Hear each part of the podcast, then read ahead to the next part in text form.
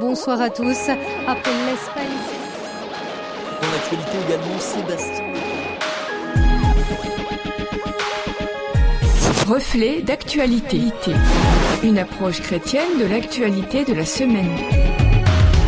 La folie des sondages avec le pasteur Guy Roulet. Chaque semaine, de nouveaux sondages font la une de l'actualité ou des médias, surtout euh, quand euh, les périodes électorales approchent. Et certains vont jusqu'à qualifier ces périodes de frénésie. La campagne présidentielle de 2002 avait donné lieu à 193 sondages, tandis que celle de 2014, 560 si bien que Régis Debray avait comparé les campagnes électorales à des batailles de chiffonniers. Les sondages, depuis longtemps, le pouvoir en est très gourmand. Certains ont été commandés pour connaître les retombées polémiques, comme la piscine de la résidence d'État à Brégançon. Un autre exemple, la nouvelle vaisselle du palais de l'Élysée. On serait naturellement en droit de s'interroger sur l'utilisation de l'argent public. Et puis, il y a ceux qui réalisent les sondages. On les appelle les instituts. Depuis les années 2000, une transformation importante a été opérée. Les enquêtes téléphoniques ont laissé la place aux sondages en ligne, ce qui a réduit considérablement les coûts. Mais reste la difficulté à toucher certaines catégories comme les plus de 70 ans qui, selon le Crédoc, n'ont pas d'ordinateur pour la moitié d'entre eux. Dans la réalisation d'un sondage, il y a plusieurs étapes importantes. Il y a les commanditaires des sondages, alors ils peuvent être très divers un média, une entreprise, un parti politique. Ensuite, il est nécessaire de préparer la liste des questions, et ça c'est une étape très délicate car une mauvaise formulation peut biaiser les résultats. Puis il y a le plan du sondage. Il est nécessaire de respecter des quotas de sexe, d'âge, de profession et de lieu d'habitation. Puis il y a le terrain. L'Institut suit en temps réel l'évolution des catégories de l'échantillon. On recueille ensuite les données brutes et on affine les résultats. Puis le sondeur propose une analyse des chiffres aux commanditaires et c'est là où les divergences de compréhension peuvent être très marquantes. On envoie ensuite les résultats à la commission des sondages avant la publication.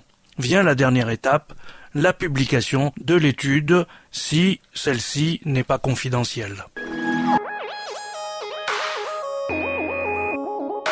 Difficile de critiquer la question des sondages, ici, dans les limites de cette chronique, mais il faut avouer que dans un grand nombre de domaines, les compétences des sondés sont très relatives.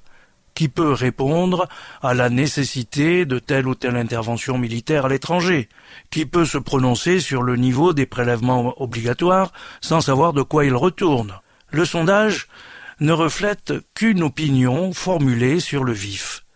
Répondre à un sondeur n'engage à rien. Cela peut être l'occasion de jouer ou d'exprimer sa colère du moment. Combien de sondés répondent plus ou moins au hasard, parfois pour faire plaisir à l'enquêteur, et auraient modifié leur choix s'ils avaient pris quelques minutes de réflexion? Une partie des réponses se fait dans la précipitation au jugé. Au fond, l'imperfection des méthodes n'est pas le problème principal. C'est l'utilisation de l'outil pour autre chose que ce qu'il permet de faire qui est en cause, et certain d'affirmer que l'usage médiatique des sondages fonctionne de façon récréative.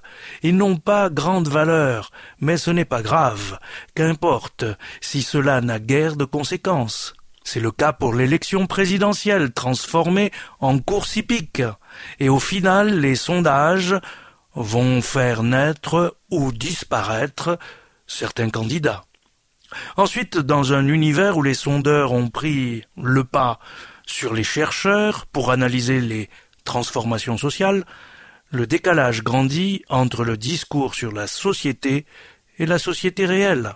Et là je ne peux m'empêcher de rappeler ce passage des Écritures dans le livre des Proverbes, où il est dit Ne délaisse pas la sagesse et elle t'aidera. Aime-la, et elle veillera sur toi. Pour devenir un sage, commence par acquérir la sagesse. Donne tout ce que tu possèdes pour acquérir l'intelligence. En conclusion, Les sondages, ça peut servir, mais le discernement, c'est mieux. C'était Reflet d'actualité, une approche chrétienne de l'actualité de la semaine à retrouver en podcast.